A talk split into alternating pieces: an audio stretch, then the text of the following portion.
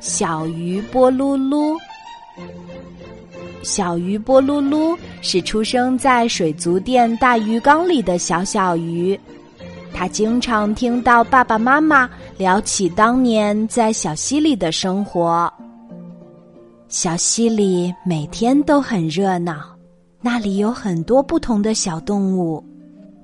妈妈很怀念那段美好的时光。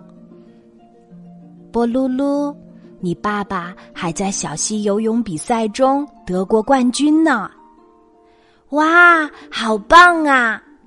波噜噜开心的摆动着可爱的尾巴，游到爸爸的身旁，把小脑袋凑上去。爸爸，你可以教我游得更快吗？唉，在狭小的鱼缸里游得再快，又有什么用？爸爸叹了口气，难过的游开了。看着爸爸悲伤的背影，小鱼波噜噜好心疼啊！妈妈说过，爸爸当年是可以逃过捕鱼网的，但是因为妈妈在网里。爸爸拼尽全力的游进来，守护着他。后来，爸爸妈妈一起来到了这个大鱼缸，并生下了小鱼波噜噜。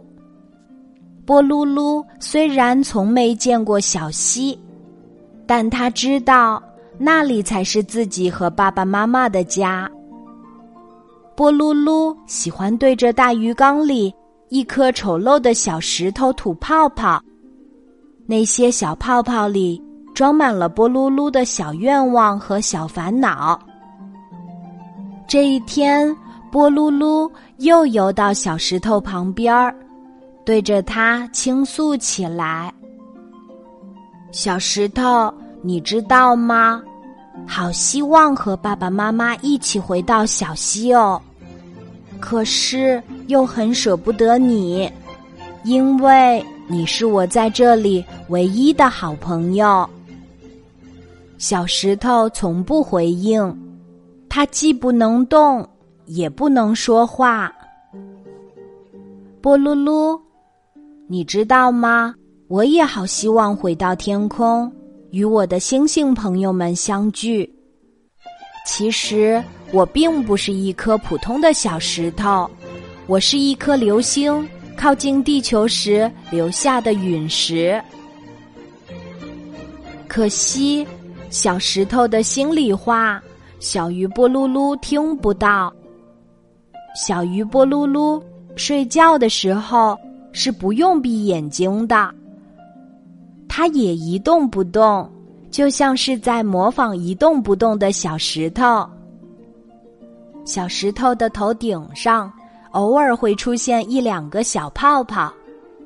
小鱼波噜噜总以为那是小石头吐出来的小愿望或者小烦恼，所以每次都会很激动的游过去。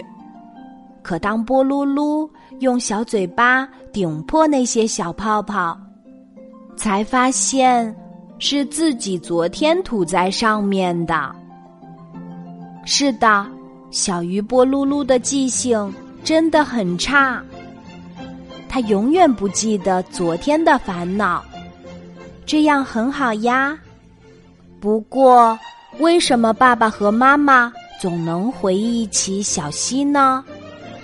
波噜噜想，那一定是因为小溪是我们的家吧？那个名字叫小溪的家，会是什么样子呢？小鱼波噜噜开始在小石头的身边制作门牌号码。听妈妈说，小溪里的小动物特别多，每一位小动物应该都有属于自己的门牌号码吧。小鱼波噜噜开始在大鱼缸里铺设游泳比赛的赛道。即使是在狭小的鱼缸里，也可以拥有快乐的游泳比赛吧。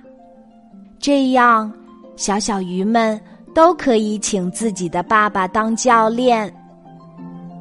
小石头只是安静的看着，它既不能动，也不能说话。小鱼波噜噜，你知道吗？好希望你能实现愿望，和爸爸妈妈一起回到小溪那个家。可是又很舍不得你，因为你是我在这里唯一的好朋友。